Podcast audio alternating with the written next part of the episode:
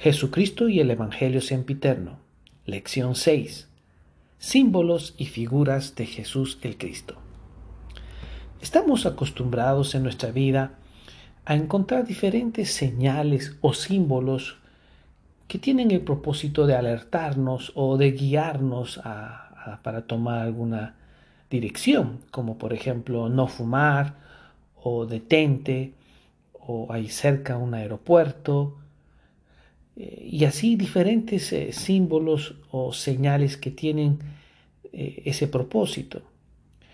Es increíble que en las escrituras también nosotros podemos encontrar diferentes símbolos o señales, incluso figuras de lo que Jesucristo iba a hacer por nosotros o de lo que Jesucristo espera que nosotros hagamos eh, con sus enseñanzas.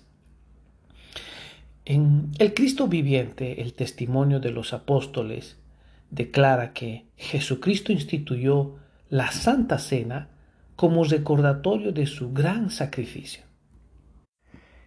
Esto nos muestra cómo en esta ordenanza tan especial en la que participamos con frecuencia, el Salvador nos dejó un símbolo de lo que Él hizo por nosotros para que lo recordemos. En esta lección me gustaría compartir con ustedes algunos pasajes de las Escrituras donde se nos enseña qué propósito tenía el Señor al dejarnos en las Escrituras o inclusive en, aquellas cosas que, se nos, que nos rodea símbolos o figuras de lo que Él iba a hacer por nosotros.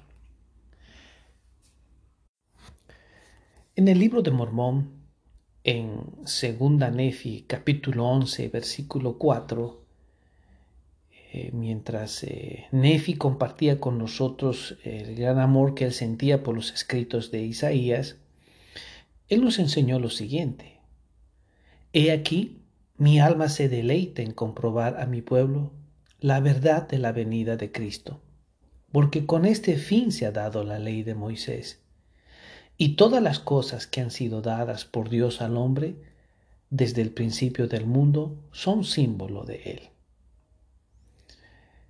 Esta enseñanza de Nefi, en la que se nos indica de que todas las cosas que han sido dadas por Dios al hombre desde el principio del mundo son símbolo de Él.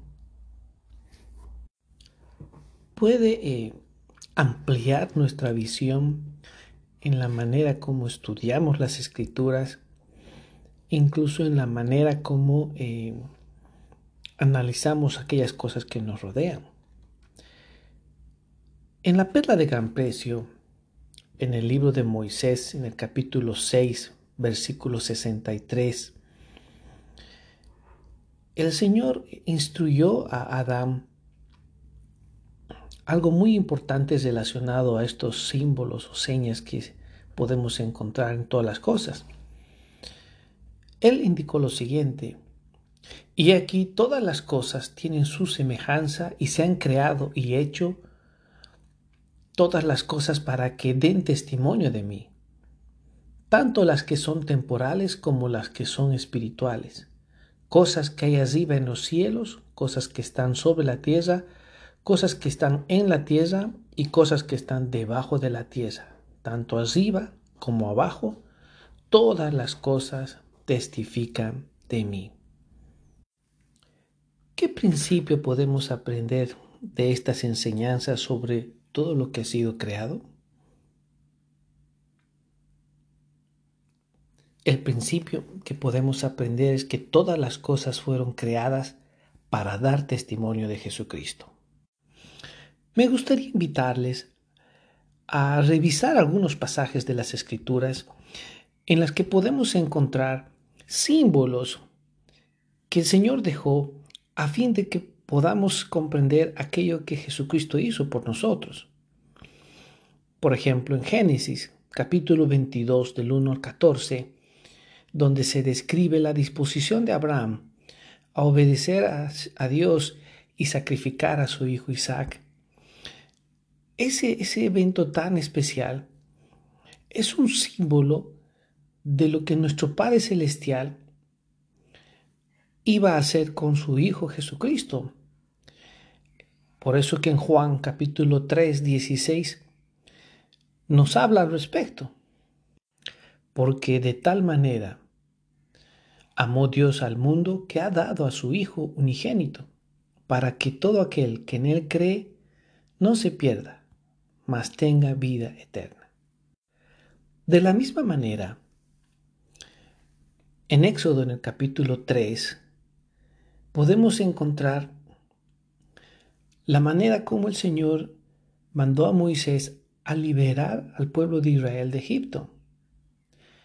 Este evento tan importante en la historia del pueblo de Israel es un símbolo de lo que justamente Jesucristo iba a hacer. Tal como nos enseña en Mateo en el capítulo 1, el versículo 21, y dice lo siguiente, y dará a luz un hijo, y llamará su nombre Jesús, porque él salvará a su pueblo de sus pecados. Me gustaría invitarles a hacer el siguiente ejercicio. En Éxodo 16, los versículos del 14 al 18, se nos enseña lo siguiente.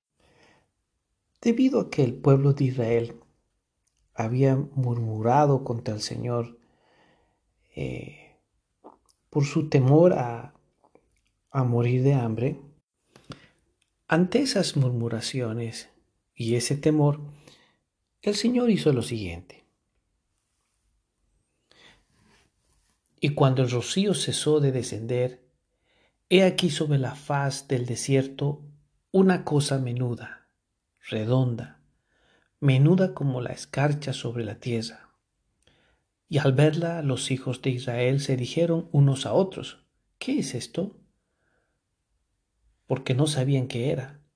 Entonces Moisés les dijo, es el pan que Jehová os da para comer. Analizando este pasaje de las Escrituras, ¿de qué manera consideras tú que este evento podría ser un símbolo de Jesucristo? ¿De qué manera el maná podría ser un signo de Jesucristo? Después de que Jesucristo hizo el milagro de multiplicar cinco piezas de pan y dos pescados para alimentar cerca de cinco mil personas que lo siguieron, y ante eh, la pregunta de las personas sobre alguna señal para para creer en Él, citando el ejemplo de lo que Moisés hizo con el pueblo de Israel con el maná, es que Jesucristo les enseña el símbolo de aquello que sucedió en ese momento, cuando dice, yo soy el pan de vida. Vuestros padres comieron el maná en el desierto y están muertos. Este es el pan que desciende del cielo para que el que de él coma no muera. Yo soy el pan vivo que ha descendido del cielo. Si alguno come de este pan, vivirá para siempre. Y el pan que yo daré es mi carne, la cual yo daré por la vida del mundo. En este pasaje de Juan en el capítulo 6, versículos 48 al 51, el mismo Señor describe cuál era el símbolo que quería eh, dejar el Señor al pueblo de Israel cuando envió ese maná del cielo. Otro pasaje de las escrituras en las que en la que podemos encontrar un símbolo de lo que Jesucristo iba a hacer por su pueblo está en Números, el capítulo 21, a partir del versículo 4 hasta el versículo 9. Me gustaría revisar contigo esta escritura y te invito a identificar cuál es el significado de este símbolo que el Señor dejó en las Escrituras. Y partieron del monte Or, camino del mar rojo, para rodear la tierra de Edom, y se abatió el ánimo del pueblo por el camino. Y habló el pueblo contra Dios y contra Moisés. ¿Por qué nos hiciste subir de Egipto para que muramos en, el en este desierto? Pues no hay pan ni agua, y nuestra alma tiene fastidio de este pan tan liviano. Y Jehová envió entre el pueblo serpientes ardientes que mordían al pueblo, y murió mucha gente de Israel. Entonces el pueblo acudió a Moisés y le dijeron, Hemos pecado por haber hablado contra Jehová y contra ti. Ruega a Jehová que quite de nosotros estas serpientes. Y Moisés oró por el pueblo. Y Jehová dijo a Moisés, Hazte una serpiente ardiente y ponla sobre un asta.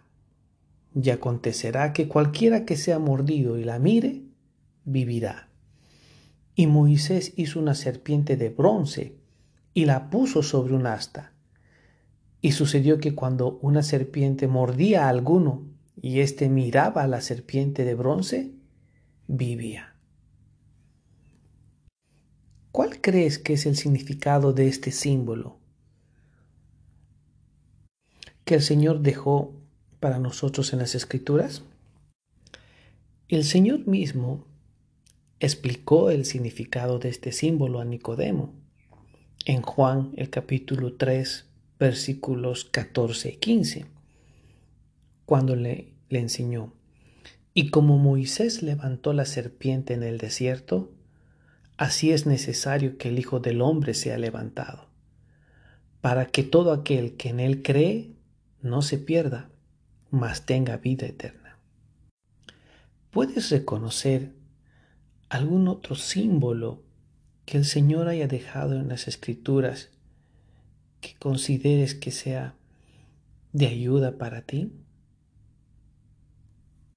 Un principio muy importante que podemos aprender al reconocer estos símbolos o señales en las escrituras es de que podemos aprender más de Jesucristo a medida que lleguemos a reconocer las imágenes, los símbolos y las figuras que dan testimonio de él.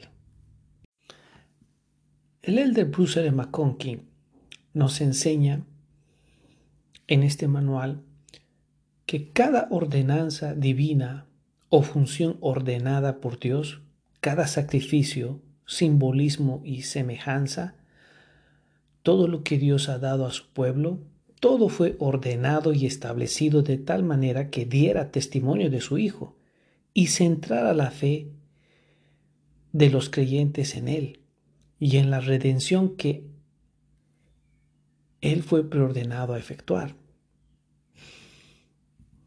Por eso es que si, buscamos, encontraremos símbolos de Cristo en las ordenanzas del Evangelio. Qué maravilloso poder entender de que el Señor nos ha dejado en las escrituras y en las cosas que nos rodean símbolos que nos testifican de lo que Él hizo y nos testifican de lo que Él tiene para nosotros. Te invito a reflexionar en esto y a tener otro énfasis al estudiar las escrituras buscando estos símbolos a fin de poder seguirlo mejor y entender mejor el propósito de nuestro Salvador. En mi vida he podido sentir gran gozo al encontrar cómo a través de estos símbolos el Señor nos guía y nos orienta sobre lo que Él espera de nosotros y la manera en la que Él puede ayudarnos. Y esto lo comparto en el nombre de Jesucristo. Amén.